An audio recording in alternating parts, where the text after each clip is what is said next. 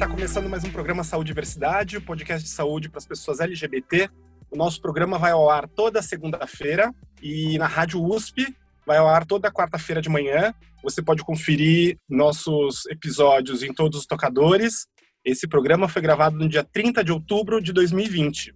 Esse programa é mais do que especial, ainda no ritmo de eleições. Afinal de contas, o Brasil está uma bagunça, todos os biomas queimando, muitos problemas em todas as esferas, e agora é o momento para a gente tentar resolver os problemas da nossa cidade. Resolver não, né? Mas a gente tentar encaixar os problemas a partir da eleição de vereadores e prefeitos.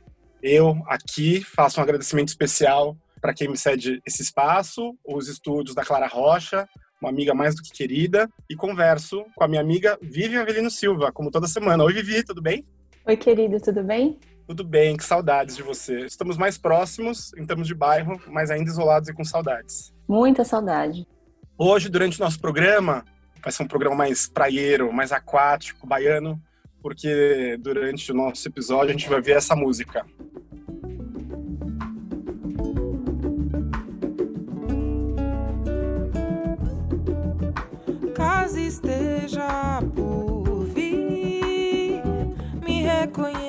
Ali em um domingo de sol.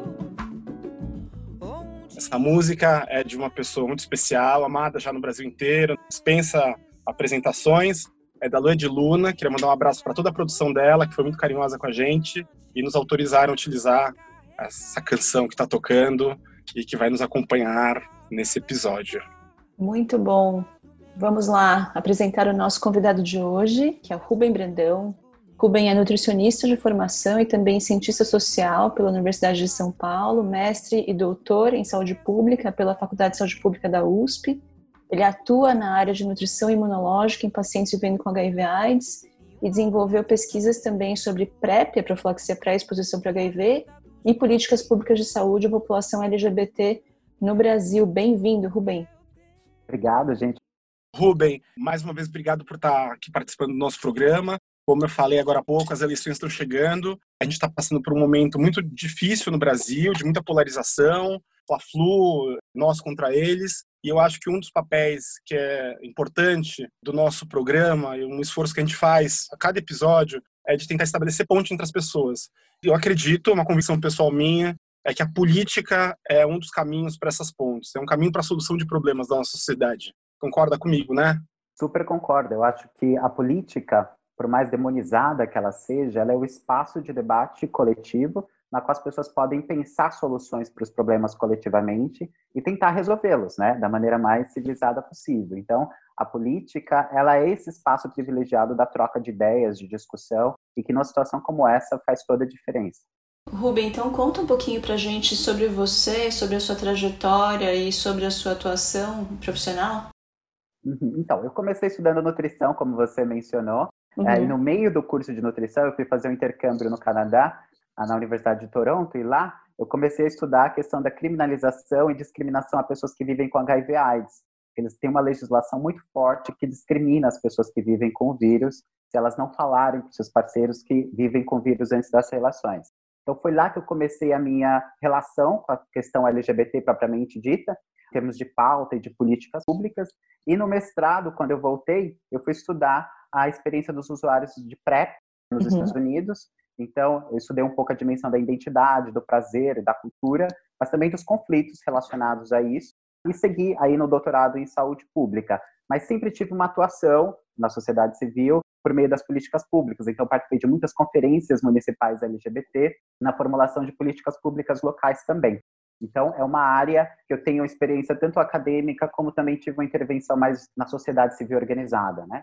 Joia, muito legal sociedade civil super importante para o funcionamento, para os mecanismos da participação cidadã e da democracia, né?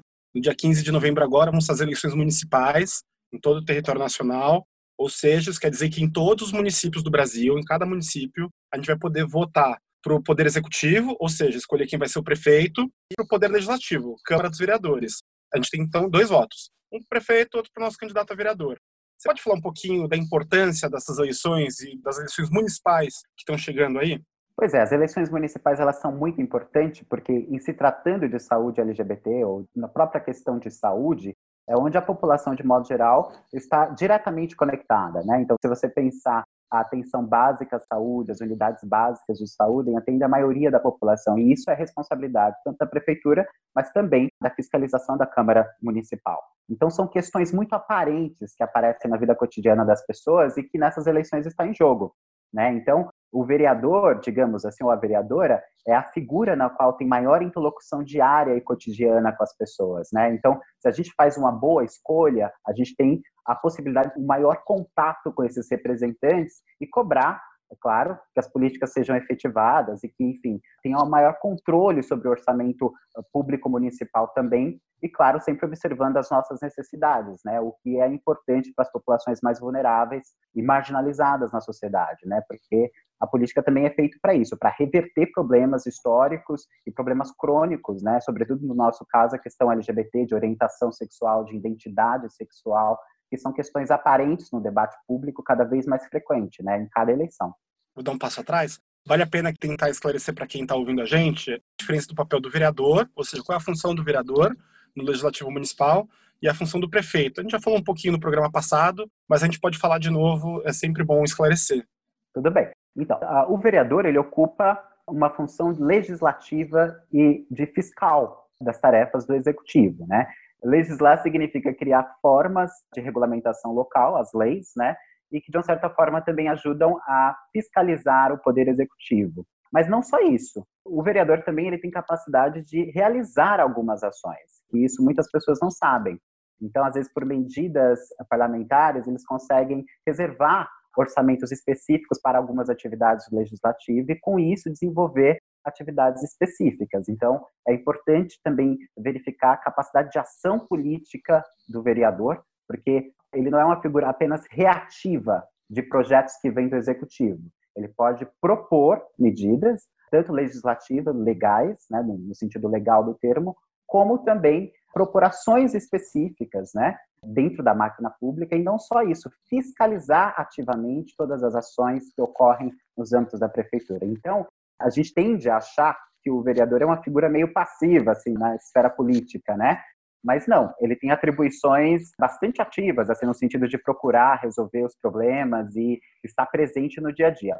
O prefeito, ele ocupa o cargo do executivo, né? ele é responsável por executar um programa de governo na qual ele foi eleito. Né? Então, essa é a maior tarefa, respeitando, claro, as leis locais, tanto municipais, estaduais e a Constituição Federal, e sob o escrutínio dos vereadores, né? Então os vereadores têm a função de acompanhar o poder executivo. Então o prefeito ele acaba ganhando essa preeminência porque ele é responsável, né, por garantir que os programas aconteçam, que as coordenadorias funcionem. Mas um legislativo forte, um executivo forte faz toda a diferença para a política pública, independente da posição partidária que eles ocupem. E qual que é a importância, então, Rubem, da gente ter representatividade LGBT, ou seja, ou candidatos que sejam, que se identifiquem como LGBT, ou que uhum. tenham pautas LGBT para garantir as políticas uhum. públicas para essa população nos municípios. Pois é, as prefeituras, elas têm muitos equipamentos públicos, que a gente chama, né? Coordenadorias, unidades básicas de saúde, centros de atendimento. E se você não tem pessoas, tanto no legislativo quanto no executivo, que pautem as necessidades LGBT, isso passa às vezes desapercebido. Então, quando você tem uma representação na Câmara, por exemplo, defendendo direitos LGBT ou apontando especificidades dessa população que precisa ser consertada na cidade, ah, você tem uma chance muito maior de ter resultado. Dentro da prefeitura propriamente dita, então, se você tem uma coordenadoria local LGBT, algumas cidades do Brasil, muitas não têm ainda, é um órgão central, na qual inclusive os vereadores podem atuar, mandando medidas provisórias, né, medidas, eu digo, fazendo chaves ali de orçamento entre legislativo e executivo, que as políticas podem andar muito mais. Então, a representatividade tem também um aspecto simbólico, né? É importante ter pessoas como a gente lá, defendendo os nossos direitos e, e nos quais a gente se sinta à vontade para falar dos nossos reais problemas porque uhum. é só uhum. assim que a gente consegue, de fato, transformar alguma coisa. Tem o aspecto da representatividade, que é muito importante, mas para o vereador ou vereadora fazer isso, não basta apenas ela ser uma LGBT. E a gente então, não quer só a bandeira, né, Rubem? Exato. Então, isso é um outro ponto muitíssimo importante, porque às vezes a gente elege um candidato ou candidata LGBT e é um candidato ou candidata monotemático, digamos assim, né, que só fala sobre aquela questão, enquanto que ele está num contexto em que a cidade tem milhares de problemas e às vezes problemas distantes que afetam a população LGBT indiretamente, por exemplo. A questão da moradia é uma que a gente não olha como uma questão LGBT, né? Mas se você for nas ocupações por moradia no centro de São Paulo, há muitas travestis e transexuais morando lá porque elas não têm outras condições de moradia para viver. Então, em que medida tanto vereadores quanto prefeitos podem pensar políticas específicas no contexto da moradia, por exemplo, que é uma questão séria. Então, para fazer isso, precisa ter muita capacidade política, e não apenas uma representação simbólica, porque para desenvolver projetos efetivos precisa conversar, mesmo com grupos de oposição, precisa articular ações, conferências públicas, conhecer a burocracia interna, né? Ser muito proativo e estar envolvido com essas questões, porque senão as pessoas nem vão saber.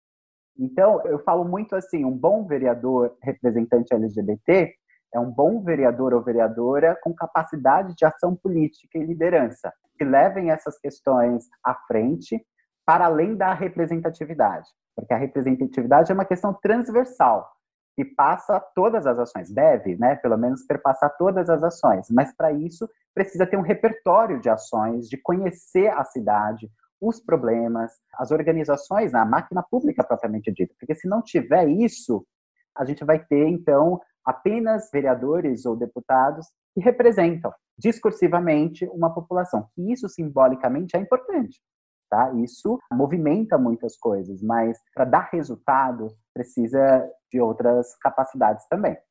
Bom, você falou da questão de pessoas que moram nas ruas e de como as políticas públicas podem afetar essas pessoas. A gente já comentou aqui no nosso episódio algumas vezes, as pessoas LGBT, mas acho que mais as pessoas trans, são muito afetadas pela invisibilização dessa não binariedade ou de não conformidade que é encarada pelo segmento mais conservador da sociedade, né?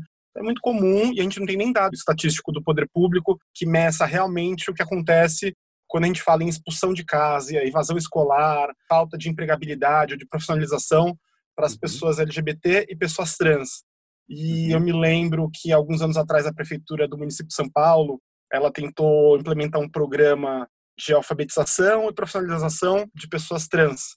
E era um programa experimental com 20 pessoas, era um programa pequeno, 12 ou 20, não me lembro, e o prefeito apanhou muito, muito, muito, muito. E eu acho que se a gente tivesse uma representatividade, como você estava falando, na Câmara Municipal, das pessoas LGBT, esse grupo podia ter respaldado melhor essa política, né? E assim como essa política, acho que a gente podia falar um pouquinho mais das ações que podem ajudar a estabelecer políticas públicas para as pessoas LGBT e para a saúde das pessoas LGBT. Você pontuou uma questão, você está se referindo ao programa Transcidadania, né? Que começou há alguns anos aqui em São Paulo e ele foi crescendo com o tempo, ele ainda existe. É um programa que trabalha com travestis e transexuais em situação de vulnerabilidade social, capacita e tenta colocar no mercado de trabalho. Nesse meio tempo, eles contam com ajuda psicossocial, até mesmo para mudar o nome, assistência psicológica, tem um contato direto com a coordenadoria da Prefeitura de São Paulo, que é um programa que se mantém. É apenas um exemplo, digamos assim, do quanto a gente pode pensar políticas públicas que considerem tanto a questão da formação, a questão da empregabilidade para a população de travestis transexuais, que é muito baixa, né, em empregos formais, digamos assim, e que são questões estruturais, né, da questão identitária delas, né. Então, outro aspecto que é importante, como você falou, da representatividade para fazer esse tipo de política, é também como que os atores na política se relacionam. Não sei se vocês se lembram, vou dar um outro exemplo, do Autorama, é, no Ibrapuera, que era um espaço de sociabilidade LGBT. Por muitos anos, ele foi um espaço meio informal e que, por articulações políticas internas, ele foi fechado né? mesmo estando dentro de uma gestão que defendia o espaço aberto à população LGBT e etc. Por quê? Porque faltou ali uma representação LGBT para pautar o interesse da comunidade em garantir que aquele espaço fosse público, digamos assim, e que aquele espaço continuasse aberto, porque ele já era um patrimônio cultural da cidade, né? Ou seja, a utilização dos espaços na cidade é uma outra questão muito importante, né? Você falou, por exemplo, do espaço à moradia, né? vou te interromper um pouquinho só para explicar como a gente já é ouvido em muitos, muitos estados que não são município de São Paulo, o que é o Autorama. Acho que vale a pena, acho que bastante gente conhece. Uhum. É um espaço que é um estacionamento do Parque do Ibirapuera, que acho que é o parque mais famoso aqui do município de São Paulo, e que quando o parque fechava, o estacionamento era utilizado para as pessoas comerem, se encontrarem, conversarem. E era um, um lugar, meio que um, uma praça, um local a céu aberto de encontro das pessoas, né? E o que é importante, se você viaja para qualquer país considerado de primeiro mundo, com muitas aspas, você encontra lugares abertos para você ir à noite, não só o que acontece das cidades que no Brasil enfurnam a gente em guetos, né? Exatamente. Então, inclusive a comunidade LGBT se reuniu, fez uma proposta de reabertura desse espaço como um patrimônio histórico, mas por negociações políticas, e por isso é importante a representação LGBT, a prefeitura decidiu fechar aquele espaço e ficamos, mesmo com um projeto de formalização, com guarda, segurança, iluminação e etc., o espaço foi fechado. Então, a articulação política e a representatividade é importante. Um outro aspecto, outro exemplo que a gente pode discutir é a questão das LGBTs em situação de rua. Então, em alguns países no mundo já tem estatísticas, no Canadá, por exemplo, há cinco anos atrás, quase metade da população de rua em Toronto era LGBT. Ou seja, nessas circunstâncias, às vezes é expulso de casa, às vezes está desempregado, não tem apoio familiar, e aí estão na rua. E isso é atribuição de prefeito e vereador. E na cidade de São Paulo, nós vivemos uma situação invisível, na qual nós temos milhares de LGBTs nas ruas, sejam elas travestis, transexuais, mas também as outras identidades. A gente não sabe exatamente essa quantidade e não tem política pública específico para isso. Então, eu vou dar um outro exemplo: os albergues, né? Os albergues foram utilizados para tentar fazer a reinserção desses moradores de rua na sociedade, digamos assim, mais formalizado, né? Só que nos albergues existe muita violência, às vezes, com a população de travestis transexuais, porque elas são colocadas em albergues de homem cis, né? Uhum. Homem. Então, elas sofrem abuso, já tem relatos de estupro, inclusive, nesses equipamentos públicos. Então, como é que a gente pensa, por exemplo, às vezes, programas específicos nesses locais para garantir, por exemplo, que travestis transexuais tenham um lugar adequado para ficar? O que é uma coisa que já ocorre em outros países. Nós já tivemos uma experiência similar, na qual tentaram fazer um albergue LGBT, digamos assim, mas isso não foi adiante. Assim que a outra gestão entrou, mudou um pouco, então, a gente não tem um amparo institucional que reconheça essa especificidade. Você que está ouvindo a gente, e se um dia você lê em algum lugar ouvir falar que as políticas públicas no Brasil elas são binárias, ou seja, heteronormativas, para homem e para mulher, esse é um exemplo claro. A gente não tem um espaço não binário específico para as pessoas LGBT. As políticas são pensadas para o heterossexual, para o homem e para a mulher hétero, né? e aí as pessoas LGBT ficam invisibilizadas, não o lugar no limbo. Um outro exemplo que já apareceu aqui no nosso podcast, Ruben, que foi de presídios, cadeias, né? Que, uhum. por exemplo, então você tem uma cadeia masculina e uma feminina, e uma mulher trans e um homem trans, você não sabe onde colocar, né? Ou se você colocar um homem trans na cadeia masculina, é um homem trans que tem uma vagina, né? E que tipo de vulnerabilidade essa pessoa vai estar exposta nessa situação também, né? Exatamente. E isso, na verdade, não é porque a população LGBT não denuncia, né? Nós tivemos canais, eu não sei se vocês sabem, mas nós temos, tínhamos, né? Não temos mais há uns quatro anos aqui, sobretudo na cidade de São Paulo, conferências municipais LGBT. E nelas, a população LGBT aponta os problemas centrais pro poder público resolver, sobretudo o executivo. E nela sempre foi pautado isso, a questão dos moradores de rua. Também a questão das LGBTs idosos, porque o nível de isolamento aumenta, às vezes não tem amparo familiar, não tem proteção social, às vezes. Então, qual é a política que se estabelece para essa população também? Enfim, eu estou falando de aspectos assim mais relativos ao papel da prefeitura e da Câmara, né? Mas você também tem a, a questões de acesso à população a serviços de saúde, enfim. E essas conferências, elas deixaram de existir, porque geralmente as conferências ocorriam e a prefeitura pactuava algumas ações para implementar aquele plano que saía das conferências. E quem acompanhava isso era um conselho municipal, que todo município do Brasil pode ter. Basta que tenha interesse político, tanto do prefeito, mas também a cobrança da Câmara. E o conselho acompanhava o desenvolvimento das ações dos órgãos responsáveis por isso e fiscalizava, ou seja, era como se fosse um vereador específico, mas composto pela sociedade civil. Né? E nós estamos, no caso de São Paulo, por exemplo, nós estamos sem conselho, que representa a população LGBT, sem pactuação das conferências municipais LGBTs, ou seja, a gente perde o controle sobre o que, que o poder público está fazendo exatamente para resolver esses problemas. Então, essas são medidas que às vezes parecem burocráticas, mas as pessoas têm um maior acompanhamento sobre o que está acontecendo e cobram respostas, né? Agora, Rubem, espontaneamente, sem essa cobrança, sem essa vigilância de conselhos, né, de representações da sociedade civil e de pessoas LGBT, sejam elas dentro do legislativo, dentro do executivo ou como pessoas físicas, né? A tendência orgânica, parece, da nossa política é sofrer uma influência enorme de estigma, né, e de preconceito. Como é que isso Exato. acontece de forma prática uhum. nas políticas de saúde? É uma ótima pergunta, porque quando não existe a cobrança e a vigilância, você deixa as políticas públicas na base do senso comum.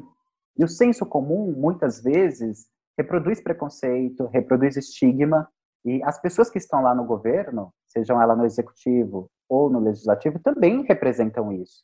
Então, na medida que elas reproduzem estigma, discriminação e preconceito, isso impacta as políticas públicas, porque são elas que estão fazendo.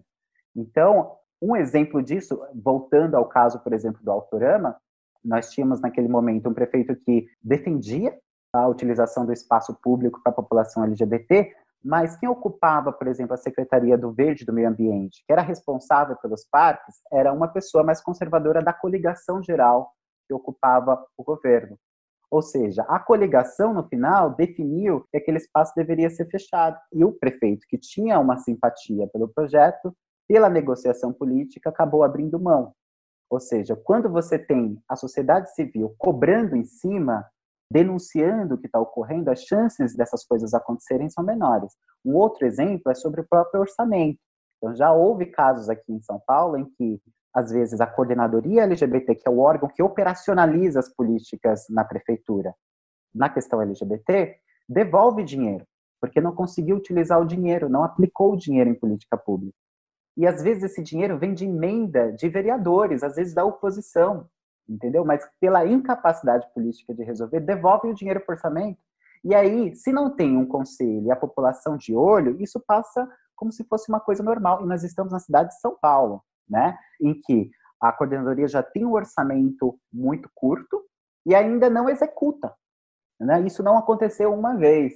Então, por exemplo, claro, um conselho ajudaria, mas qualquer pessoa, por exemplo, pode mandar um e-mail para a coordenadoria ou para a Secretaria de Direitos Humanos da sua cidade, ou qualquer órgão que fique responsável por isso, e por meio da lei de acesso e uso da informação, elas podem cobrar todo o financiamento daquela pasta o que chegou, o que saiu, qual que é a, o planejamento de gasto. E foi numa dessas que um ativista, há, há, alguns anos atrás aqui em São Paulo, um amigo meu, descobriu que a prefeitura devolveu 2 milhões de reais. A coordenadoria devolveu 2 milhões de reais para o orçamento da prefeitura porque foi incapaz de gastar com política pública. Então, é muito importante que a gente tome esse espaço da representação não como um espaço assim de contemplação, né? Mas como um espaço de ação política, né? Porque as coisas estão acontecendo. Então, só para tentar fechar um pouquinho esse ponto, as coligações que os prefeitos fazem é muito importante com quais partidos, com quais ideologias eles defendem, vão impactar diretamente políticas, mesmo as mais específicas, como é esse caso aí da Autorama. E segundo, a participação ativa da sociedade civil tem efeitos sobre políticas públicas. Né? Imagina o que seria a 2 milhões de reais aplicados em eventos ou questões específicas para a população LGBT que não foram utilizados. Em suporte ao morador de rua, em alimento, em tudo. Você falando é animador, e me vem muito como professor de direito que eu sou, a questão do que significa a cidadania aqui no Brasil, né? A gente tem uma visão limitada da cidadania, ao meu ver, que as pessoas acham que o exercício da cidadania se limita ao voto. A possibilidade de votar e ser votado, nas eleições eu vou lá, aperto o número do partido que eu quero ou justifico o meu voto. E cidadania é tudo isso que está contando. É muito mais do que votar e ser votado.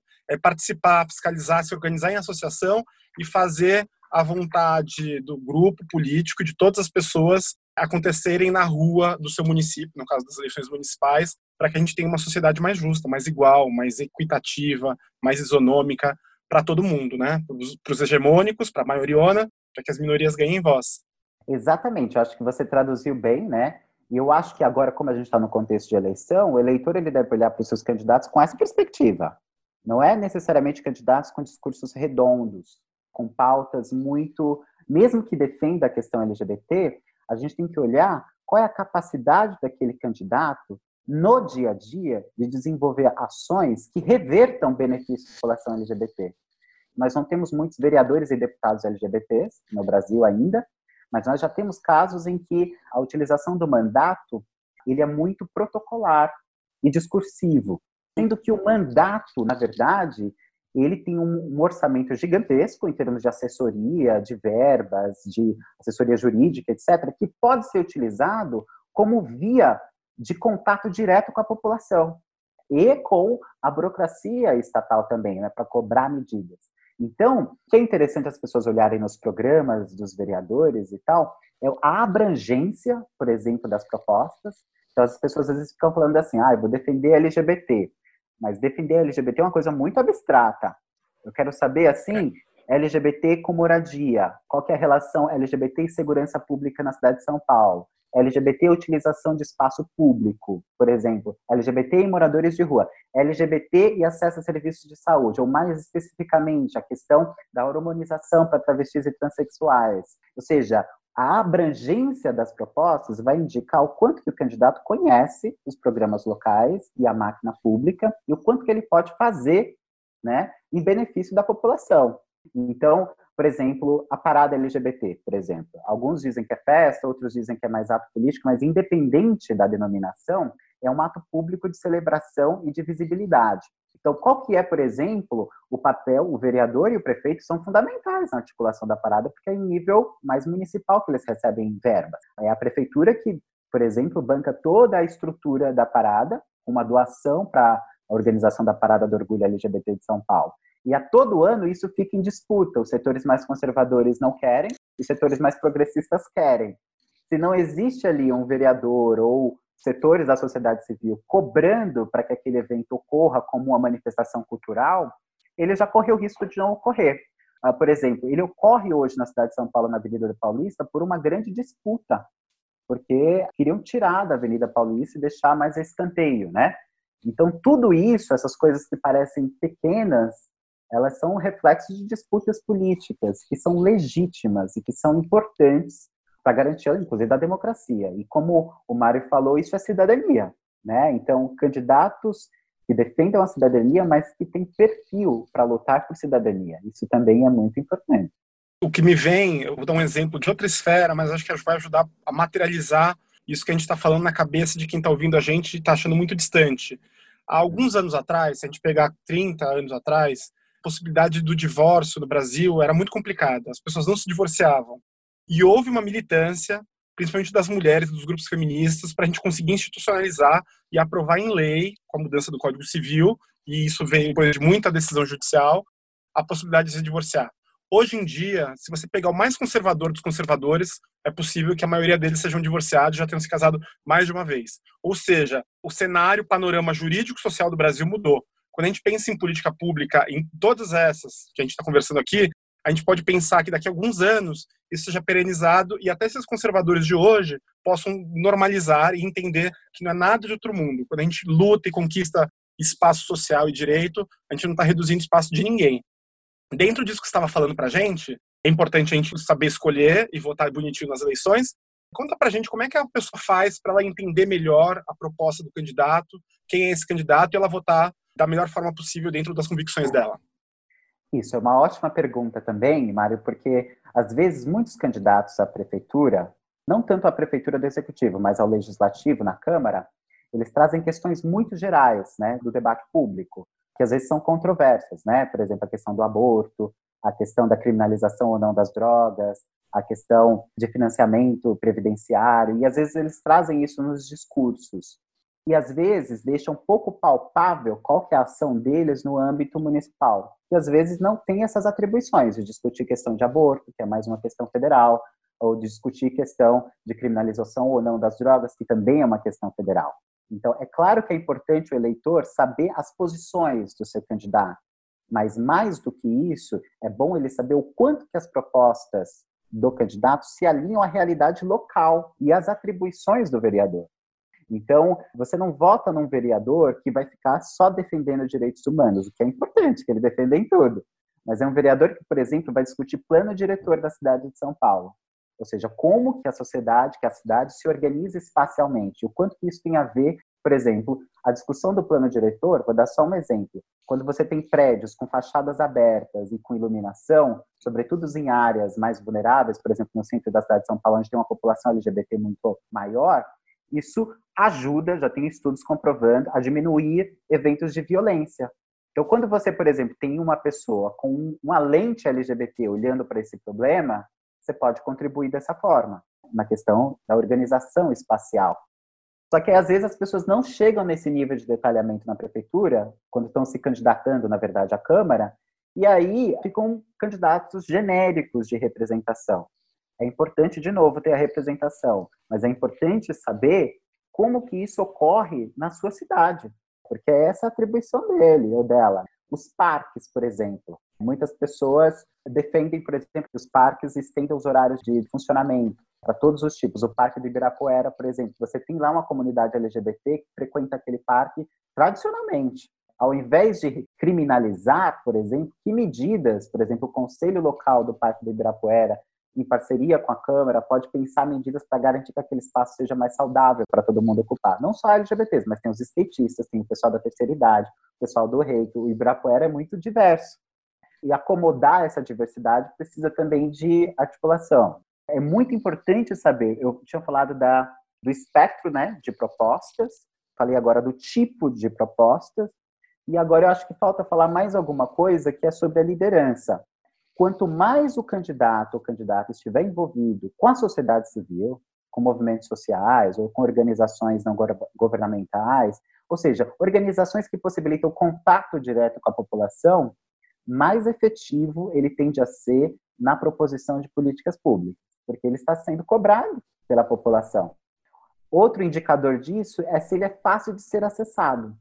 Então, um candidato que às vezes você manda nas redes sociais alguma coisa, o pessoal responde, nem que não seja ele, mas a equipe, ele está sendo acessado de alguma forma.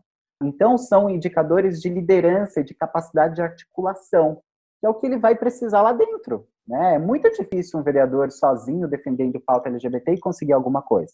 Você vê, nós temos aqui o exemplo da LESP, a Assembleia Legislativa do Estado de São Paulo, em que tem várias propostas para a população LGBT, mas não tem nada aprovado quase, porque falta articulação política, falta, enfim, convencimento também político. Claro que tem outros fatores, né, de composição da Câmara, da Assembleia, na verdade, mas tudo isso requer o quê? Capacidade de liderança e de ação política. Tudo isso é importante para olhar quando for escolher um vereador agora. Rubem, eu entendo totalmente esse seu ponto. E eu acho que às vezes o pessoal que fica muito radical na militância tem mais dificuldade de enxergar a importância da articulação é, política, né? Então você precisa conseguir ter jogo de cintura, negociar para atingir o seu objetivo final, às vezes. E esse ponto, às vezes parece, pode parecer talvez menos engajado, menos extremo, né? E, e eu também entendo, né, por um lado, porque a gente vive num país que é preconceituoso, que nasceu com raízes muito profundas no estigma e aí no patriarcalismo. E aí para algumas coisas a vontade é da gente realmente ser radical e jogar na cara e não tolerar de forma alguma. Mas, de fato, em muitas situações, e a política, acho que é a principal delas, né? É importantíssimo ter esse tipo de capacidade de articulação, né? Exatamente. Eu posso dar um outro exemplo que ocorre aqui também na cidade de São Paulo. Às vezes, os partidos mais radicalizados né, com a temática não necessariamente operacionalizam muitas coisas. E é interessante que, às vezes, ver partidos mais conservadores fazendo coisas para a população LGBT, o que também nos surpreende em alguma medida, mas porque às vezes tem maior conhecimento da burocracia estatal. Então, às vezes, você tem, ah, por exemplo, a criação da coordenadoria LGBT de São Paulo não foi para um partido, digamos, de esquerda mais libertário, radicalizado, foi um mais de centro à direita, que revela o quê? Que existia ali o interesse público de construir uma política, mas que isso não estava necessariamente relacionado com posições ideológicas. Ou seja, teve uma maior capacidade de execução. Ou seja, hoje nós temos um fórum aí de coordenação LGBT. Às vezes também tem vereadores que não defendem é, muito a pauta LGBT no discurso, mas eles criam mais orçamento, eles mandam mais orçamento para a coordenadoria LGBT, porque eles foram acionados e como eles sabem toda a estrutura burocrática, como requisitar, como defender aquilo, eles acabam conseguindo. Então, assim, é isso que eu estou falando. Não basta apenas você defender, acreditar numa questão específica ideológica a capacidade de articulação burocrática, política com a sociedade civil é que vai fazer a diferença. Afinal, é isso que a gente vê. E claro, a importância do debate público também. Então, quando as pessoas elas trazem essas questões nas redes sociais, né, nos debates que fazem, porque aí aglutina mais pessoas, né, cria uma maior coesão com o que elas estão falando, né? Então, isso é bem importante. Muito bom. E se a pessoa quiser, depois dos candidatos já eleitos, como é que ela consegue acompanhar essa rotina dos candidatos, das candidatas, dos candidatos que forem eleitos? É, eu falei um mecanismo, eu mencionei um atrás, que é mais para fiscalizar o executivo. Você pode acessar qualquer Sim. pessoa por meio da lei de acesso e uso da informação, descobrir os orçamentos, os gastos, os planos, etc. Tudo. Eles são obrigados a, a responder em até uma ou duas semanas com essas informações. O legislativo, as pessoas podem acompanhar agora também pelas redes sociais, mas acionando diretamente os candidatos. Mas não só isso, participando das conferências. Eles fazem várias conferências temáticas, os candidatos. Alguns não fazem, mas aí as pessoas podem cobrar. Por que, que não fazem? Essas conferências, por exemplo, eu participei de uma o ano passado, que foi proposto na Assembleia Legislativa do Estado um projeto de lei que reserva vagas para travestis e transexuais em empresas que têm convênios com o Estado de São Paulo. Ou seja, elas teriam uma parcela ali de reserva de vaga para essa população mais vulnerável. Ou seja, foi uma conferência no legislativo que teve vários partidos, né, grupos diferentes discutindo uma temática comum, se aquilo era válido, se aquilo não era, os problemas, os desafios, etc. Esse tipo de encontro é muito importante porque você pode encontrar o seu vereador ali. Ele vai estar falando e você encontra e conversa, faz pergunta e etc. Então, e sobretudo na Câmara. A Câmara tem uma estrutura, sobretudo aqui na cidade de São Paulo, tem muita estrutura para conferências. Às vezes tem cursos locais nas quais as pessoas podem conhecer, né, como é que funciona ali a Câmara e participar mais ativamente. Então, e uma outra coisa, se ele ou ela está envolvido com a sociedade civil, com movimentos sociais, com organizações, o seu canal de acesso é muito maior. Depois das eleições, inclusive. Então, às vezes, tem uma coisa que a gente chama de territorialização da política, que às vezes tem candidatos que não fazem nada na Câmara, mas eles têm um contato tão grande com a população eles são reeleitos por eleições consecutivas. por quê? Porque é um canal de recepção, às vezes problemas pequenos ali na subprefeitura o vereador consegue ajudar, mas não trazem grandes contribuições para a cidade. Ou seja, na medida em que você consegue conciliar esse canal com a população e com a proposição maior, você tem um efeito melhor, né, sobre políticas públicas. Então, isso também é um outro aspecto a se considerar. É uma aula de democracia, cidadania e política aqui, gente. Estou impressionado. Nosso convidado, mais que bem-vindo. Adorei, estou adorando a conversa. Se você quiser conversar com a gente, que tiver mais dúvidas sobre eleições, saúde LGBT e qualquer outra coisa, ou quiser somente dar um izinho, manda mensagem para a gente através do Facebook, Instagram, é Saúde Diversidade, que é a junção da palavra saúde com a palavra diversidade. Nosso e-mail é saudiversidade.gmail.com. A gente tenta responder sempre que possível todas as mensagens. Não é isso, Vivi? É isso aí, Mário. A gente adora ouvir críticas e ouvir sugestões para melhorar o nosso podcast ainda mais. Gente, olha que música deliciosa uma canção da Bahia. Tô tão emocionado com a Lud Luna aqui no nosso episódio. Mas agora, já que a gente está falando de música, a gente vai para o momento mais importante, mais especial do nosso programa, que é o momento.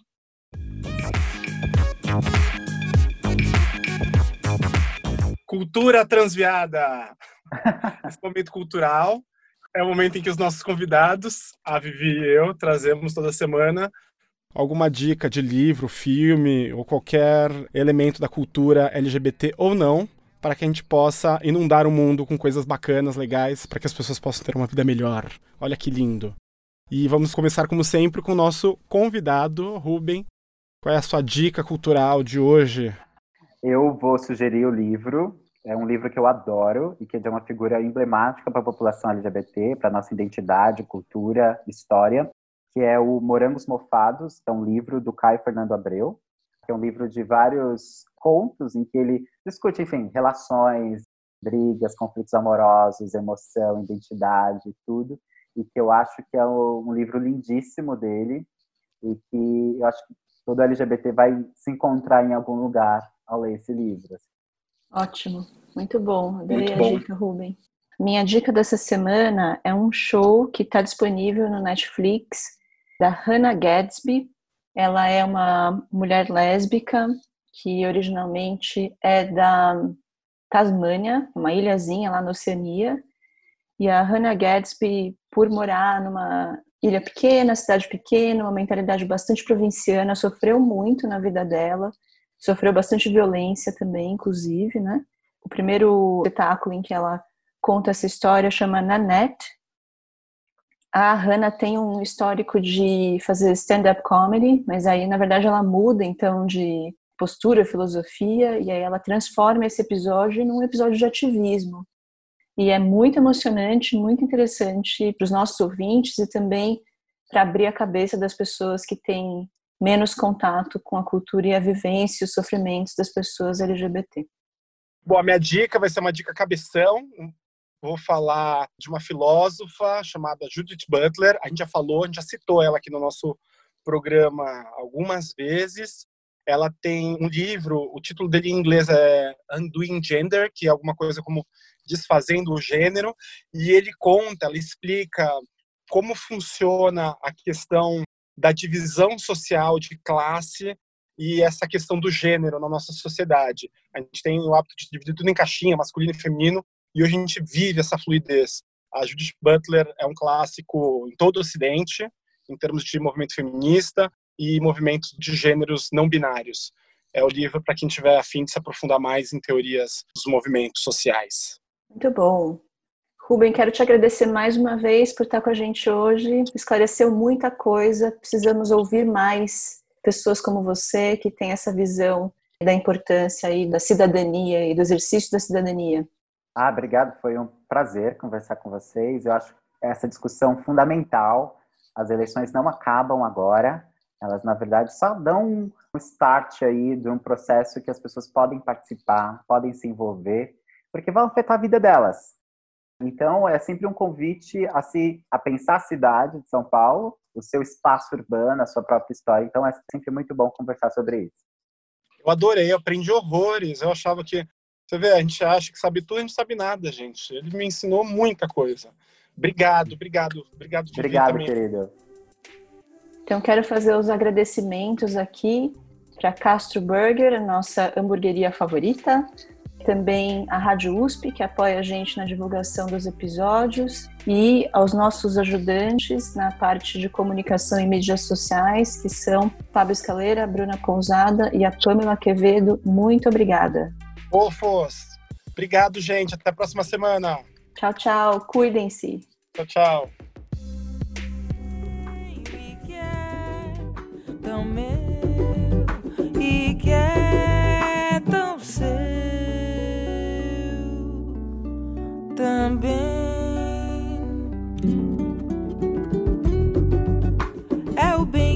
confio. Caso esteja por